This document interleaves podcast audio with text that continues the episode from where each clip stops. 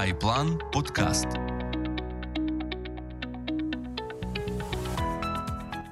Продовжуємо нашу серію лайвів. Я нагадую всім, що ці лайви у нас в основному проходять по середах. А ви зможете задавати питання, і ми будемо сьогодні на них відповідати, тому що ми сьогодні побудуємо такий лайв дискусійний в питання-відповіді, щоб це було максимально корисно для вас. І е, наш гість Віталій Ваврищук, він е, займається макроаналітикою.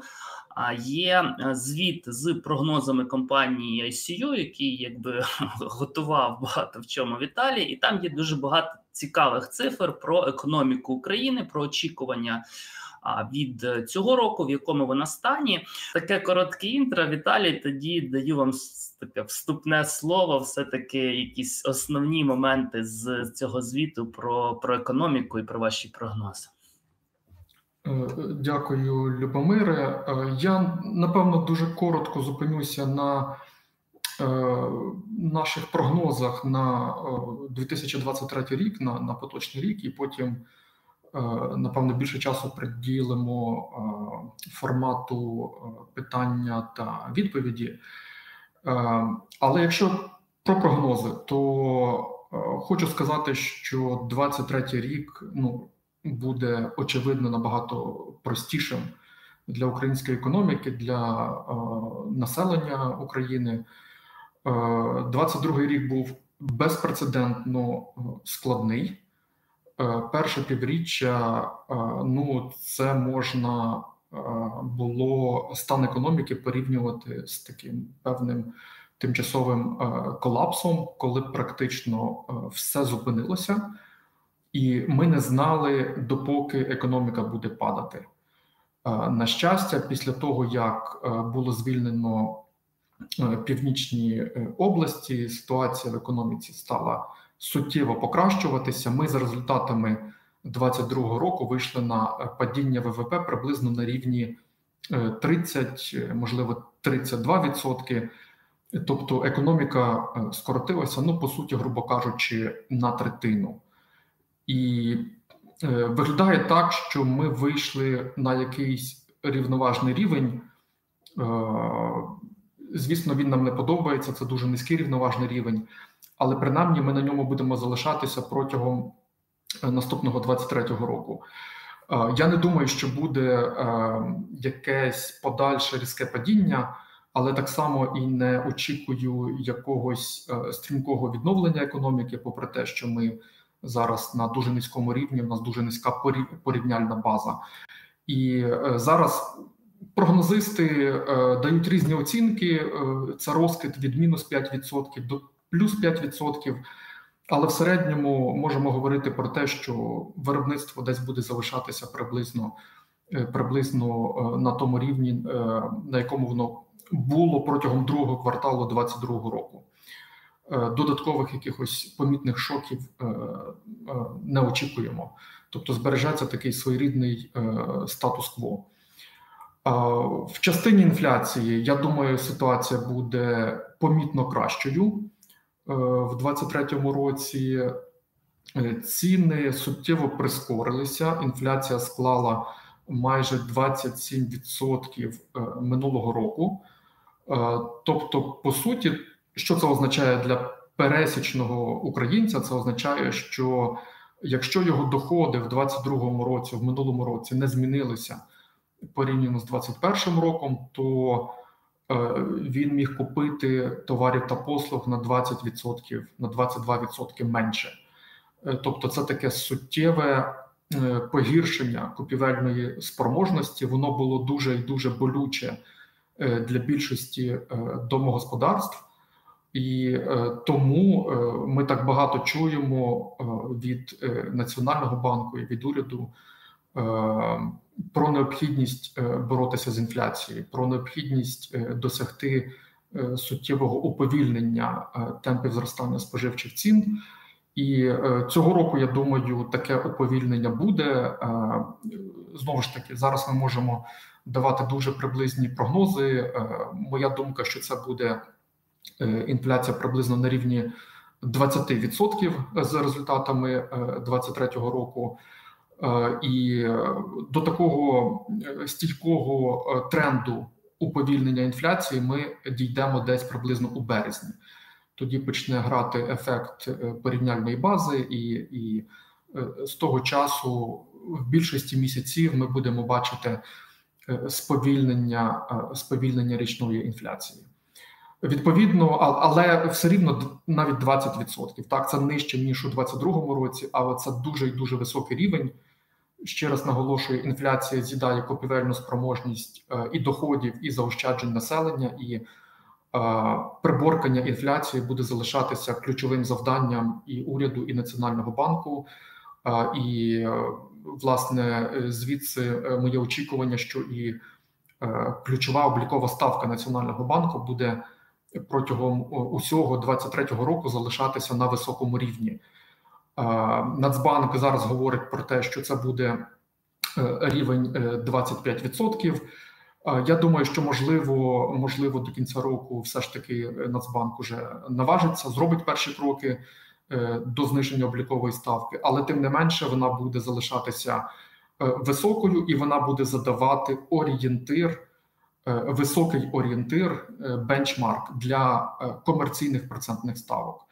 Е, для ставок за облігаціями внутрішньої державної позики і за е, банківськими е, депозитами. Тобто, можемо зараз говорити, що доходності там найбільш доступних інструментів для населення, депозити ОВДП, вони будуть залишатися протягом поточного року на високому рівні, і я би сказав що вони вже десь приблизно десь вони вже приблизно на рівні очікуваної інфляції. Якщо ми говоримо, що ціни споживчі зростуть е, за за протягом 23-го року на 20%, то зараз, якщо ми подивимося на пропозицію банківських депозитів, е, не кажу, що це е, повсюдно в банк повсюдно в банківській системі, але окремі банки пропонують уже ставки до 18%. Е, такі ж доходності є і навіть вищі за облігаціями внутрішньої державної позики. Тобто, можемо говорити про те, що вже гривневі е, інструменти заощадження нам цього року дадуть дохідність, яка приблизно зможе нам компенсувати е, втрату купівельної спроможності через інфляцію. Е, обмінний курс. Я думаю, це питання, яке цікавить е, усіх, е, чи не найбільше. Одразу скажу, що я маю очікування, що обмінний курс офіційний буде залишатися незмінним на поточному рівні, принаймні наступні два квартали. Можливо, й довше, можливо, довше час покаже зараз. Будь-який прогноз буде мати дуже велику похибку. Е, дуже багато факторів, е, е, як позитивних, так і негативних сюрпризів буде може з'явитися протягом року. Але я можу з такою достатньо великою впевненістю говорити, що зараз дійсно Нацбанк зможе втримати офіційний курс наступні два два квартали, два квартали приблизно на поточному рівні. Чому тому, що, по-перше, є бажання Національного банку. Е, ми чули е, заяви е, глави НБУ про те, що фіксований обмінний курс на поточному рівні він ще повністю не виконав своєї функції, своєї ролі, і це якби підкреслює, що Національний банк хотів би, щоб курс залишався на поточному рівні ще певний час.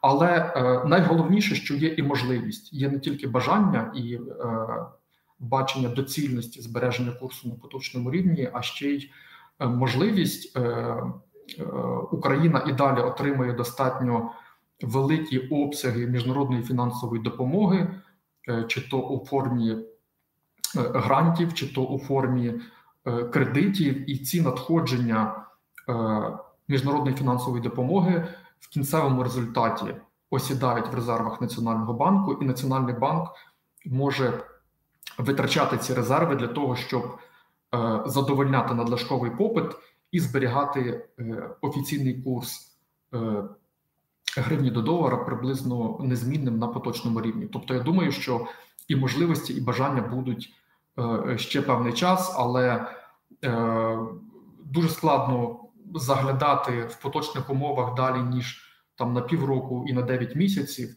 Сказати, що немає ризиків якоїсь е, помірної контрольованої девальвації, ризиків того, що Національний банк, наприклад, не не, не переставить курс трошки нижче. Ну я, я цього говорити зараз не буду. Е, але в будь-якому випадку я можу там впевнено говорити, що ситуація є абсолютно контрольованою навіть якщо це буде якась е, буде рішення Національного банку, це буде десь можливо в другому півріччі переставити курс чи перейти до якогось гнучкого курсу утворення. Е, там може бути е, кілька опцій. Насправді це будуть такі зважені, заплановані рішення. Це точно не буде реакція на якісь на якусь паніку чи, чи, чи на якісь непередбачувані події. У національного банку є достатньо ресурсів для того, щоб контролювати і валютний ринок, і грошово-кредитний ринок, і Національний банк до цього часу це робив достатньо е, достатньо е, е, ефективно. Тому я би загалом сказав, що попереду у нас відносно відносно стабільний, відносно стабільний в плані макроекономіки рік. Звісно ж, я говорю стабільний, і я при цьому роблю припущення про те, що не буде якоїсь помітної ескалації на фронті. Е, ми, звісно ж, розуміємо, що якщо ситуація різко зміниться на гірше або різко зміниться е, на краще на користь України, то е, це може дати дати поштовх або новим якимось стрімким позитивним тенденціям або негативним тенденціям для, для економіки. Але якщо ми виходимо з припущення про відсутність якоїсь помітної ескалації. Я думаю, що це буде відносно стабільний рік. Це, е, звісно, не та стабільність, про яку ми усі мріємо. Е, ми, ми ще раз нагадаю, економіка працює лише на там 65% потужності е, довоєнної. Ми маємо високу інфляцію, ми маємо різке падіння доходів населення з результатами Е, більшості більшості домогосподарств за результатами 2022 року. Але е, я думаю, що є хороші шанси зберегти принаймні поточну ситуацію, уникнути якогось значного погіршення. А за сприятливих обставин можемо вийти і якусь на, на якусь е, е, таку е, повільну, але позитивну е, динаміку за кількома показниками. Е, я напевно на цьому зупинюся, і Любомир, можливо, перейдемо до до дискусії, до до обговорення питань відповідей. Так, дякую за такий ємкий короткий підсумок. Е, нас глядачі вже почали питання е, писати, але я думаю, що я спробую ще подискутувати з вами, щоб це було більш структурно. Я знаю, що всіх людей, звісно, цікавить курсовий прогноз, і ви ще маємо детальніше поговорити. Е, але я би хотів зрозуміти про інфляцію, тому що е, є думка, що ці 400 мільярдів, які е, НБУ створив, це якби один був з великих чинників інфляції 2022 року. А зараз звучали заяви, що якщо буде міжнародна підтримка, то НБУ надрукує якби нуль. І оцей е, тиск на на гривню в цій частині він е, пропаде. Ось можете прокоментувати, яке зараз бачення, е, чи дійсно там поки що нуль і від НБУ вже не вимагають друку коштів, чи надходиться міжнародна підтримка, щоб цей е, якби сценарій реалізувався? Е, дійсно, вперше, напевно, більш як е, за десятиліття Національний банк змушений був Е, друкувати е, гроші, друкувати гривню, і по суті, е, по суті, давати ці гроші уряду. І за рахунок цих коштів уряд потім робив виплати, в тому числі і на фінансування армії або соціальні виплати. І ну більшість економістів погоджується, що це, це був вимушений крок. Це був крок, якого не можна було уникнути. Це був крок, якого не можна було уникнути. Е, минулого року, але е, є очікування, що в 2023 році, в поточному році, ми зможемо обійтися без емісії з боку Національного банку без купівлі Національним банком ОВДП. Чи мала ця емісія минулорічня негативний вплив на економіку? Думаю, так переважно це, на мою думку, вплив на валютний ринок, тому що значна частина гривні, яка яка виплачувалася там домогосподарствам чи бізнесу, вона вона потрапляла в кінцевому результаті е, на валютний ринок. І е, тобто, оця емісія гривнева, вона по суті коштувала Національному банку е, певної частини резервів, бо Національний банк потім був змушений продавати резерви для того, щоб по суті цю гривню назад абсорбувати. Населення купує валюту, віддає назад гривню Е, комерційному банку. Комерційний банк віддає назад гривню Національному банку і бере в нього валюту і віддає валюту е, е, клієнту своєму. Тобто додатковий тиск на валютний ринок, я додум, ну, мені здається, ця емісія створювала. Чи створила вона такий помітний інфляційний тиск? Я думаю, що якщо він не був, то він був цей фактор був дуже дуже е, непомітним, мінімальним. Чому? Е, тому що минулого року дуже серйозно впала купівельна спроможність населення, і навіть якщо на це уряд підтримував ці доходи населення, робив соціальні виплати чи робив виплати військовим заробітну плату виплачував військовим за рахунок частково емісійних коштів, е, це навряд чи змінило суттєво оцей е, сукупний внутрішній приватний попит з боку домогосподарств. Просто на тлі його різкого падіння. Оці додаткові е, стимули, так фіскальні, які стали можливими завдяки монетарним стимулам, вони, е, я думаю, е, навряд чи мали мали якийсь помітний вплив на інфляцію. Просто е, коли внутрішній попит різко знижується, зникає от цей фактор е, проінфляційний з боку з боку попиту. І я би сказав, що минулого року в нас інфляція е, ну вона обумовлювалася не е, не факторами попиту, вона е, обумовлювалася е, кількома іншими чинниками. Це і Е, певна часткова девальвація гривні, е, це і е, певне здорожчання продуктів харчування на тлі зростання світових цін, але ключовий фактор інфляції минулого року все ж таки це значна, значне скорочення пропозицій товарів та послуг через безпекові ризики і через погіршення логістики в нас були місяці, особливо е, під час цієї гарячої фази е, війни, е, яка ну, яка відбувалася і в північних областях, так коли коли багато товарів та послуг просто були недоступні. Поступово логістика почала відновлюватися, поступово товари та поверталися на полиці в магазинах, поступово оживав сектор послуг. Але в цілому е, обсяг товарів і послуг, які е, оцей асортимент, е, який доступний для нас сьогодні, він він значно менший ніж в довоєнний період. Тобто, тут фактор війни був ключовим, але я думаю, фактор попиту, фактор попиту, який підігрівався частково цією емісією, його роль була мінімальна. Зрозумів, і е, ну ви вже про це сказали, що ви очікуєте уповільнення інфляції. Е, здається, в прогнозі там була цифра у вас е, в районі 20, там Давайте тоді, от від інфляції, перейдемо до курсу долара, бо традиційно завжди, якби така далі, це ця тема всіх цікавить і ну не дивно. Мене, коли журналісти, от е, останній раз питали там, чи варто зараз купувати долар, я сказав, що в українців такого питання е, не виникає останні років п'ять, вони його купують просто.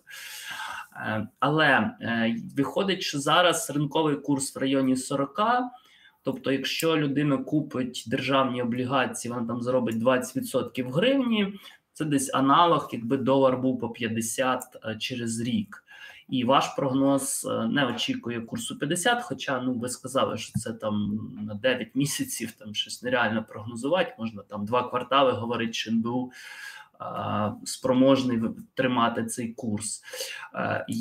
Ми не будемо гадати, яким буде курс, і ну, ваш прогноз тим більше є. От людині, яка зараз думає, їй е, гривню конвертувати повністю в долар і складати під матрас, чи купити е, державні військові облігації 20% річних. От скажіть, будь ласка, які їй фактори варто брати до уваги, щоб приймати для себе це рішення? Е, тут дійсно дилема, перед якою яка стоїть перед кожним українцем, який має заощадження, е, валюта чи чи, е, чи гривневі інструменти, які сьогодні, як я вже зазначив, приносять досить великі доходи. Це може бути до до, до 20% річних, якщо, наприклад, мова йде про, про ОВДП. Звичайно, мрія кожного інвестора е, заробляти заробляти е, доходи на гривневих інструментах, поки нема девальвації. А а коли з'являються ризики девальвації, переходити у валюту. Але як показує досвід, е, спрогнозувати і вгадати точно ці часові. Проміжки, коли курс буде стабільним, а а коли курс буде послаблюватися, для пересічного інвестора, громадянина е, це практично нереально, і е, ну я би не рекомендував е, от обирати таку стратегію, да, яка потребує там дуже дуже стрімких і, і достатньо складних. Е, транзакцій, да, коли ми переходимо швидко з долара в гривню чи чи з гривні в долар. Е, я думаю, що е, для пересічного громадянина, для середньостатистичного інвестора краще обрати стратегію, яка передбачає мінімум от таких от рішень, які потрібно приймати там щодня, чи щотижня, чи щомісяця. І зараз, як мені це видається, є хороші передумови для того, щоб е, балансувати портфель і частково тримати свої заощадження в іноземній валюті, а частково їх інвестувати в високодохідні гривневі інструменти. Е, ви от дуже е, гарно навели приклад, от такі швидкі розрахунки. Е, ми маємо, наприклад, ОВДП з дохідністю 20% на 23 е, рік, е, і на виході ми по суті, інвестувавши, наприклад, 40 гривень, можемо мати 48 гривень. Питання, чи буде девальвація е, співставною, співмірною? Я думаю, що є дуже великі шанси на те, що вона буде меншою, ніж ніж 20%. Е, е, в мене є достатньо така висока е, упевненість у тому, що більш суттєва девальвація нам ну точно не загрожує. Я би сказав, що на сьогодні практично є паритет між в частині дохідності да, між валютними інструментами, тобто валютою чи валютними депозитами і гривневими інструментами, тобто е, гривневими е, депозитами або е, ОВДП. І я би рекомендував, і в принципі, і сам це роблю. Тримати тримати частину частину коштів в іноземній валюті, частину коштів у гривневих ОВДП, їх придбати сьогодні достатньо просто. Цей інструмент е, можливо придбати навіть простіше, ніж е, відкрити е, депозит, новий депозит у банку. Да, Піти піти в банк, якийсь новий, пройти всі процедури і відкрити депозит чи купити ОВДП. напевно, за деякими параметрами купівля ВДП є простішою. Е, мені видається, що що ці два два ці дві опції вони приблизно на сьогодні є еквівалентними, і я би радив, я би радив обид цими обома опціями користатися, тобто частину конвертувати, частину заощаджень конвертувати і тримати у валюті, е, частину е, інвестувати в ОВДП або е, депозити в тих банках, які пропонують дійсно, дійсно високі ставки. Думаю, що це на сьогодні є такий оптимальний підхід, тому що з одного боку гривня вам дає гривневі інструменти, вам дають високу дохідність, але вони не е, застраховані від е, девальвації. Ви не застраховані від девальвації, так від втрат, якщо е, якщо гривня е, знеціниться, так і долар подорожчає. Е, в доларовому еквіваленті ваші заощадження суттєво знизяться так. Але валютні інструменти вам не дають сьогодні абсолютно ніякої дохідності. Це інструменти е, з нульовою дохідністю. Ви, якщо купили 100 доларів, то е, через півроку ви будете мати ті самі 100 доларів. Але з іншого боку, вони вам дають хеджування від е, можливої е, можливої девальвації. На сьогодні мені здається, мікс це є е, оптимальний варіант. Так, дякую, зрозумів. Я думаю, що буде дизайве похвалити ваших колег, які працюють над додатками Trade, тому що зручно, просто і наскільки я бачив, навіть е, вже з дія вони працюють. Та тобто дійсно купити в кілька кліків державні облігації зараз.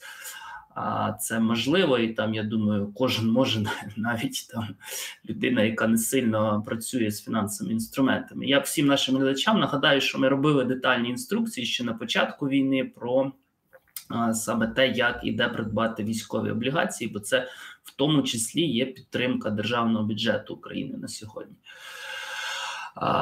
Я ще тоді продовжу тему з курсом. Тобто, і ви, і багато аналітиків з якими я спілкуюсь, якби звучать, точніше висловлюють впевненість, що в НБУ є всі інструменти, щоб тримати курс таким, яким він його хоче бачити зараз. Ну, НБУ хоче бачити 36,6, Ми не знаємо, може через два квартали вони захочуть інший курс, але якби ніхто не сумнівається зараз в силі НБУ заспокоїти ринок. Ось є там офіційний курс, є там ринковий в районі 40, і е, ніби на сьогодні їх це влаштовує.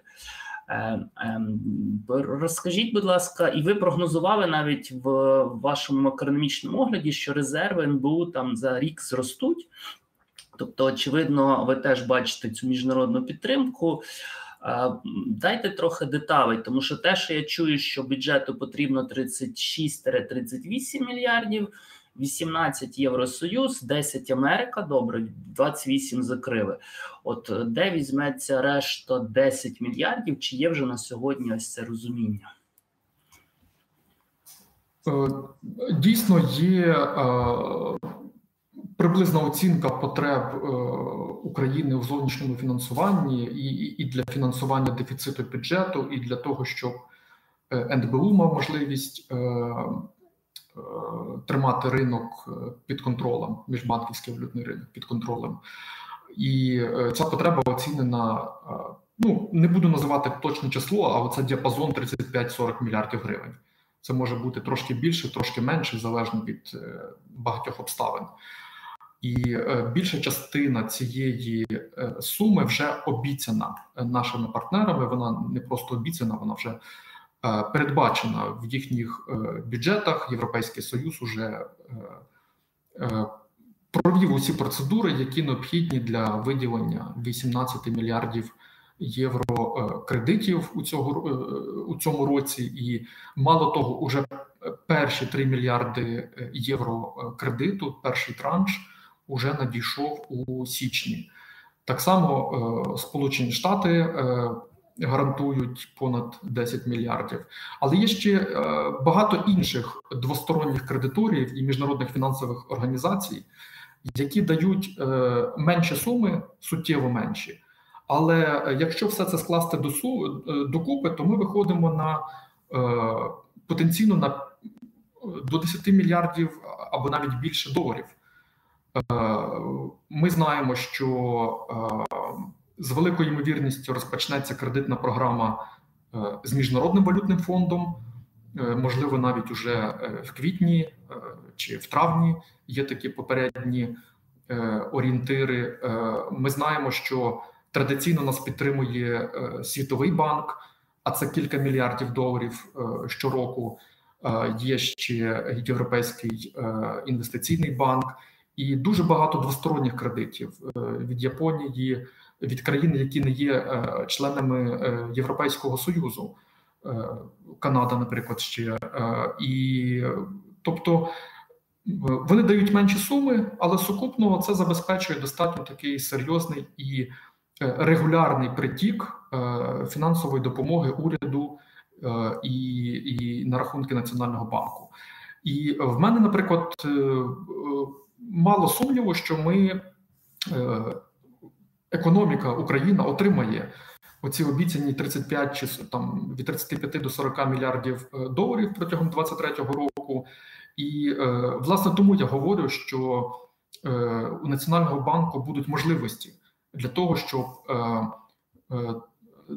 зберігати ситуацію на валютному ринку відносно контрольованою і мало того, підтримувати поточний рівень обмінного курсу ще певний час. По суті, ті кошти, які надходять е, в Україну, вони потрапляють е, на рахунки уряду. Уряд потім цю валюту обмінює на гривню у Національного банку, і Національний банк потім цю валюту може продавати для того, щоб задовольнити надлишковий попит. Ми знаємо, що в нас на міжбанківському валютному ринку е, або загалом в економіці. Е, попит на валюту під час війни суттєво перевищує пропозицію. Це ні для кого не секрет. Е, чому так? Тому що в нас різко впав експорт, але імпорт е, практично залишився на довоєнному рівні. В нас дуже різко зросли витрати українських біженців за кордоном. Вони платять картками українських банків оплачують е, житло, е, купують продукти харчування, і е, все це все це збільшує попит на валюту тут в Україні. В нас різко зросли обсяги зняття готівкової валюти з банківських карток, з гривневих карток за кордоном, і все це формує дуже великий попит на валюту, при тому, що пропозиція суттєво менша, і от цю різницю. Е, по суті закриває Нацбанк. Він продає власні резерви. Але як я вже сказав, ці кошти надходять від наших партнерів, і можна так сказати, що по суті е, спонсором е, оцього стабільного обмінного курсу є по суті наші партнери. Ми маємо ми маємо контрольовану ситуацію на міжбанківському валютному ринку завдяки тому, що наші партнери нас підтримують не лише зброєю е, не лише у військовому плані, але і надають значні обсяги фінансової допомоги. Це нам допомагає фінансувати е, витрати бюджету, і це нам допомагає тримати е, курс контрольованим і достатньо тривалий час уже фіксованим. Я думаю, що з темою курсу ми розібралися. Я прочитав на днях буквально, що Юрій Городніченко війде до складу Ради НБУ. Це хто не знає, економіст світовим іменем. А він прихильник е, ринкового курсу. Але з точки з точніше з НБУ ми поки ніяких е, не бачимо новин щодо там чи покрокової девальвації, чи ринкового курсу. Тому я думаю, це вже питання наступних ефірів. Тему курсу мені здається, і а, ви пояснили, якби яким чином да там за за чий рахунок. Та відповіли на питання Андрія Заброшта, де візьме кошти. Є дуже цікаве питання від е, Ліни. Про канадські облігації е, для тих, е, хто не в курсі, Канада випустила там Ukrainian Sovereign Bonds, Здається, вони близько 5% канадських доларах, якщо не помиляюсь, приносять. Їх не можна купити через ICU Trade, можна купити в Канаді. Чим цей прецедент цікавий для нас? Що він нам обіцяє з точки зору підтримки України, відбудови України? Е, ну, е, я можу підтвердити, що для українців, це які проживають в Україні, резиденти України, цей інструмент недоступний. Це просто спосіб залучення е, коштів канадським урядом, тих коштів, які потім можна буде спрямувати на, на, на підтримку України. Тому що іноземні уряди дуже часто вдаються до Е, такої практики е, для того, щоб е, підтримати українську економіку, український уряд, вони ці гроші позичають. До речі, Європейський Союз теж кошти насправді позичає. От ці 18 мільярдів євро, які ми вже згадували, це так само позичкові кошти.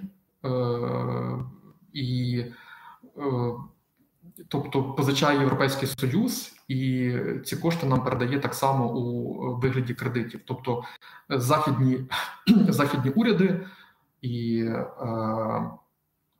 Європейський Союз намагаються напрацювати якийсь набір інструментів, який можна буде і в майбутньому використовувати для фінансової підтримки України. Е, Тому е, я би сказав, що Е, от оцей е, випуск е, канадських облігацій він є достатньо знаковий. Це такий цікавий інструмент, але але це інструмент, який не, не, не для українців. Це інструмент для тих, хто кредитує канадський уряд, хто надає йому ресурси, які потім канадський уряд вже спрямовує на підтримку української економіки. Дякую, з цим розібрались.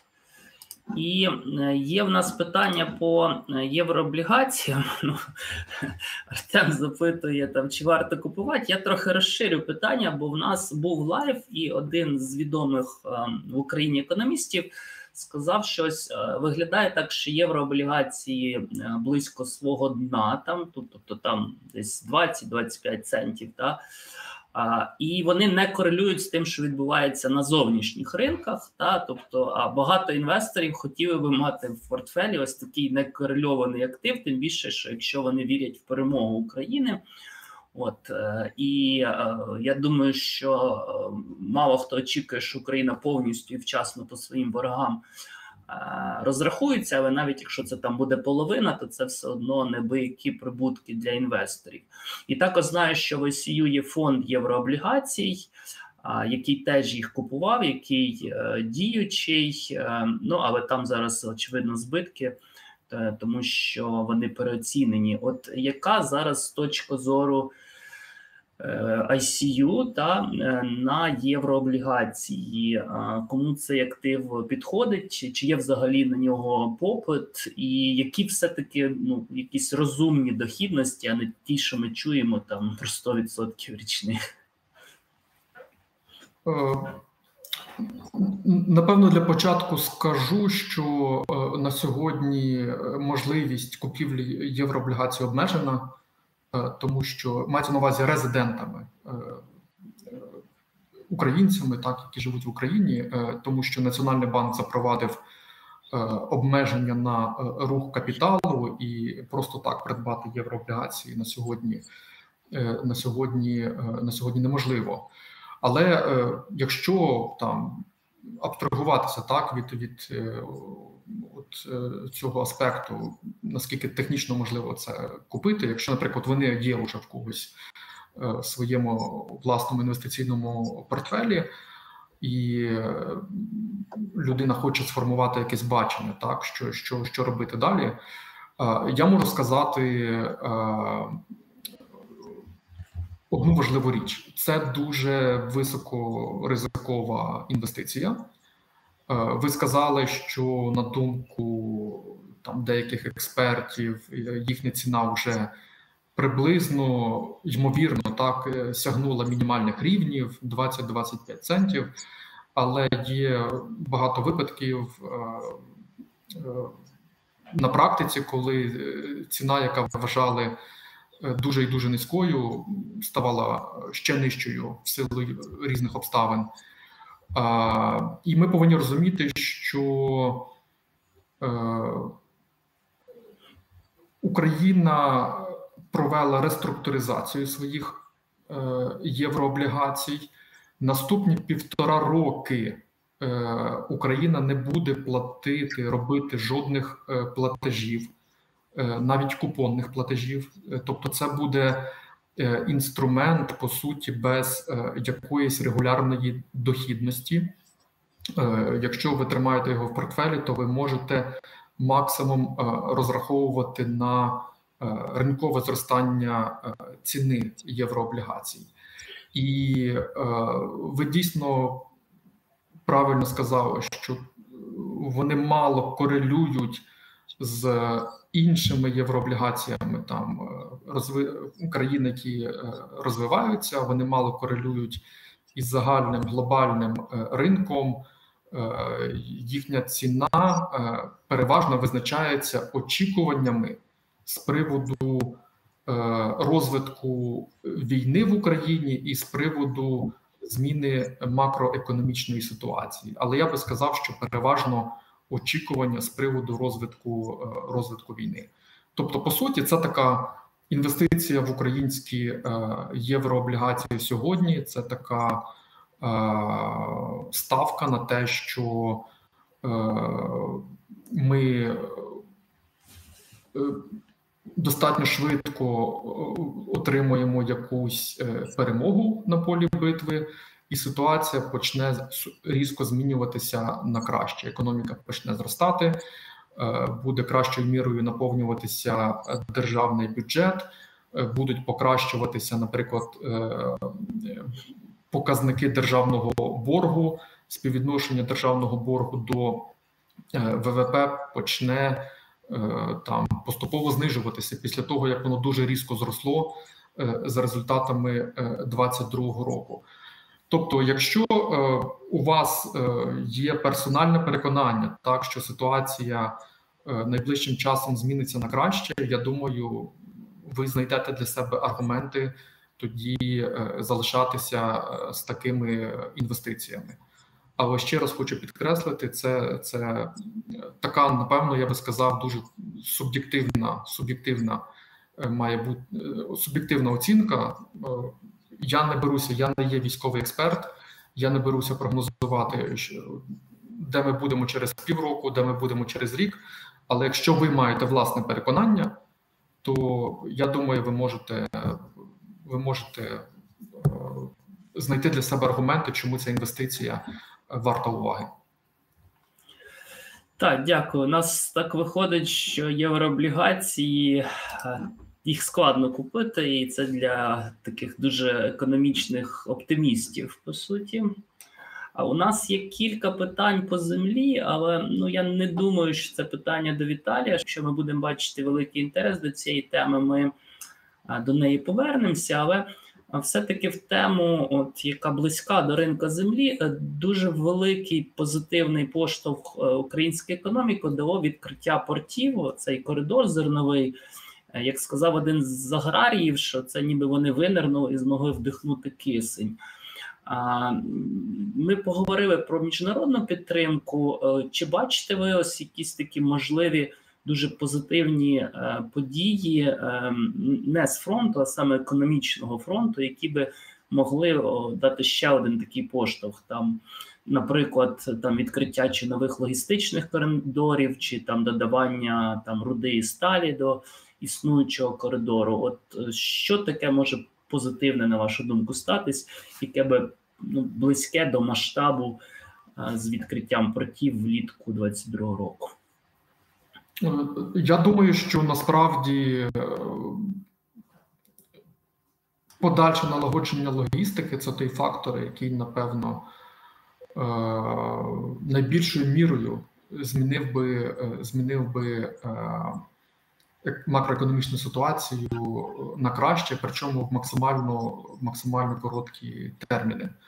Логістика це для багатьох підприємств-експортерів це проблема номер один. Вони можуть виготовляти більше продукції, вони не можуть цю продукцію е, довести до кордону і до, доставити до кінцевого споживача.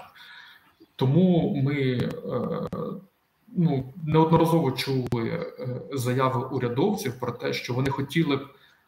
Е, поширити оцей е, морський коридор на інші товари, щоб цей морський коридор давав можливість експортувати і іншу продукцію, наприклад, метали, наприклад, залізну руду.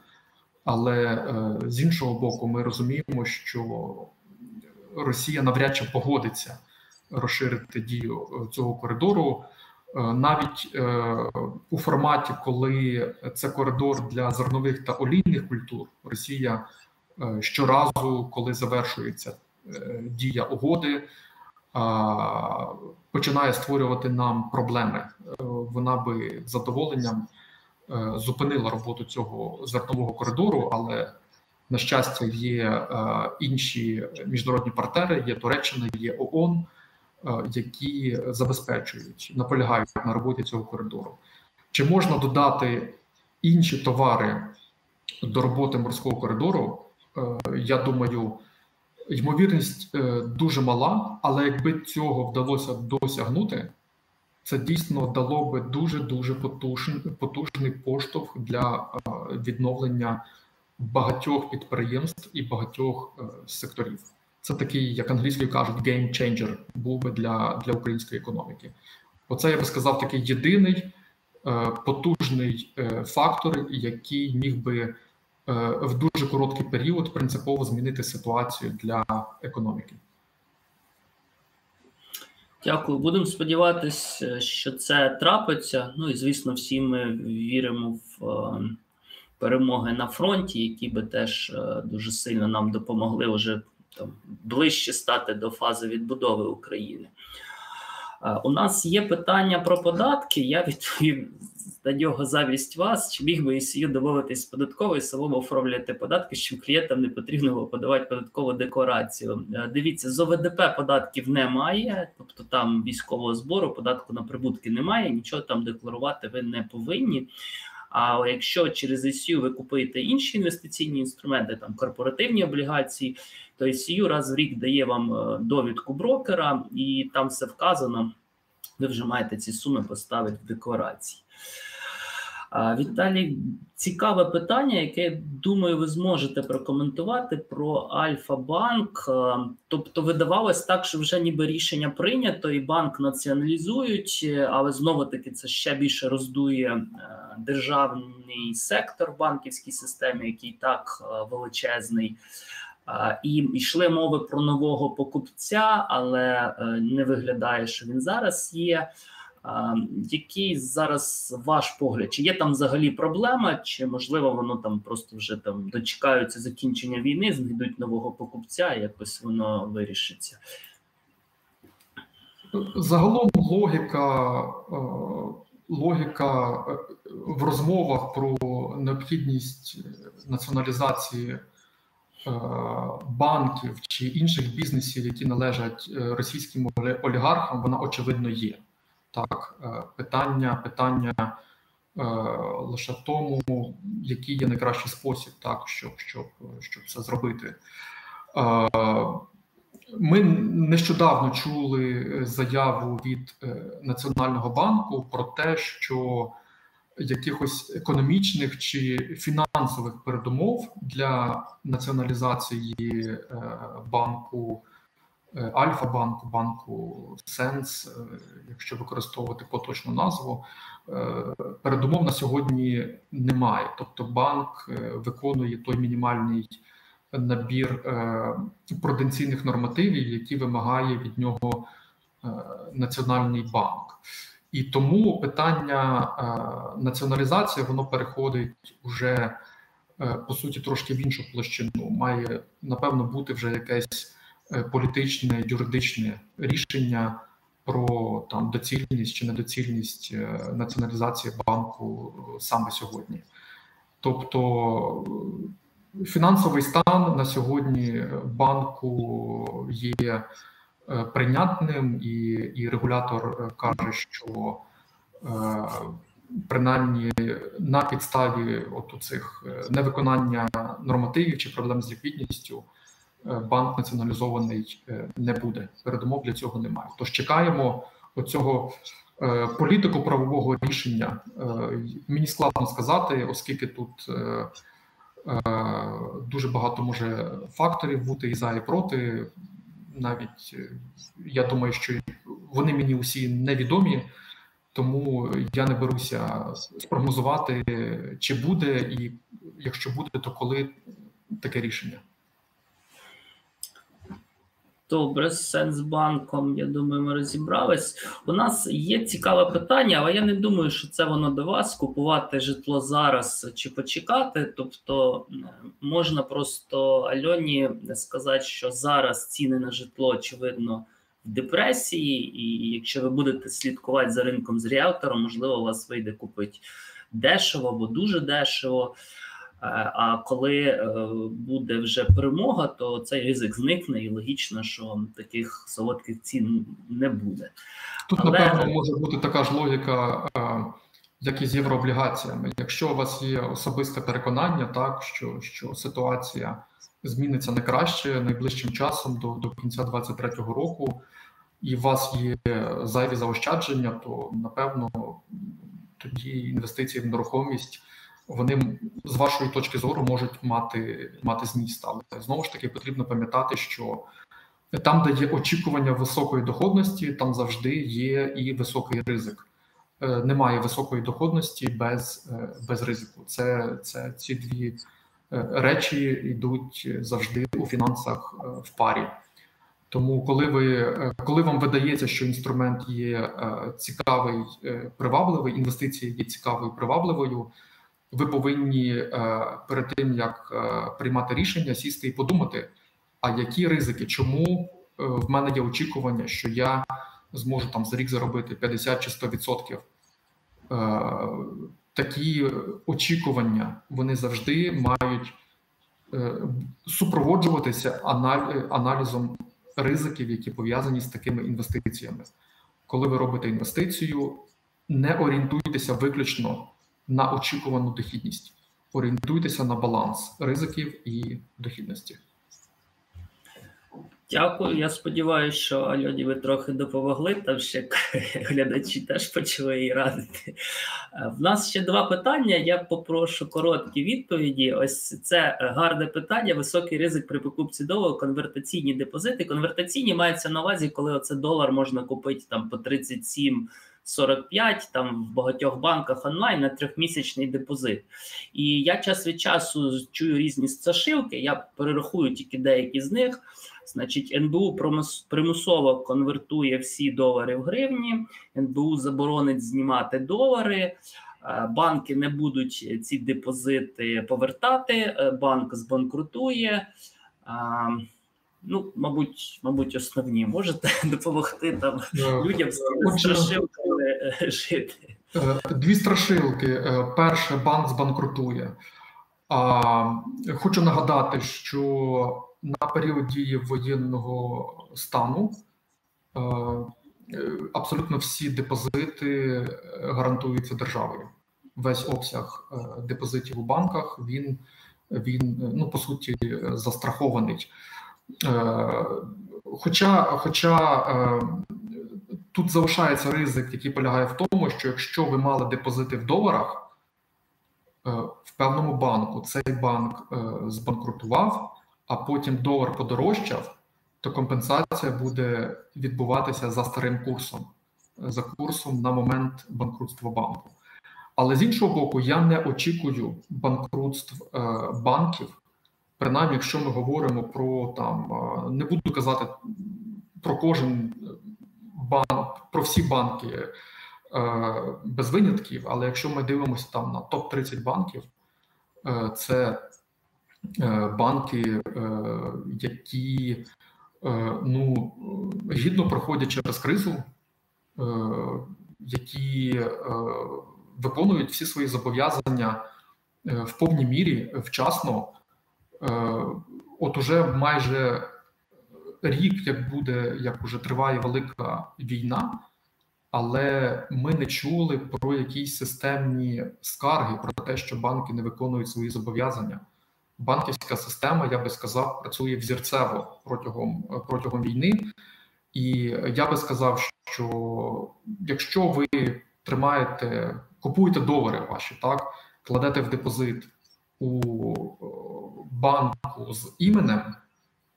Е, я би сказав, що це ну, практично 100% гарантія того, що ваш депозит буде збережено. Чи зможуть банки їх повернути? От е, чи є ризик е, того, що валютні депозити за рішенням рішенням Нацбанку конвертують у гривні примусово? Я думаю, таких ризиків на сьогодні взагалі немає, тому що у банків немає проблем з валютною ліквідністю. Коли банки беруть е, валютні депозити у населення, вони насправді мають дуже мало способів е, потім цією валютою розпоряджатися. Більшість банків просто тримають ваші кошти на рахунках у іноземних банках, тобто в банках-кореспондентах. І Якщо банку потрібно повернути депозит клієнту, він просто забирає е, гроші у банка кореспондента і е, віддає ці кошти вам. Банки-кореспонденти, ці контрагенти, да, іноземні банки, це за вимогами НБУ, це мають бути високоякісні банки в хорошому фінансовому стані з інвестиційним рейтингом. Тобто, по суті, е, всі депозити валютні, які населення тримає в українських банках вони зберігаються от е, незмінно на рахунках в е, банках іноземних. Тобто українські банки це до певної міри на сьогодні е, такі от посередники, які беруть валюту у вас і тримають потім цю валюту е, за кордоном.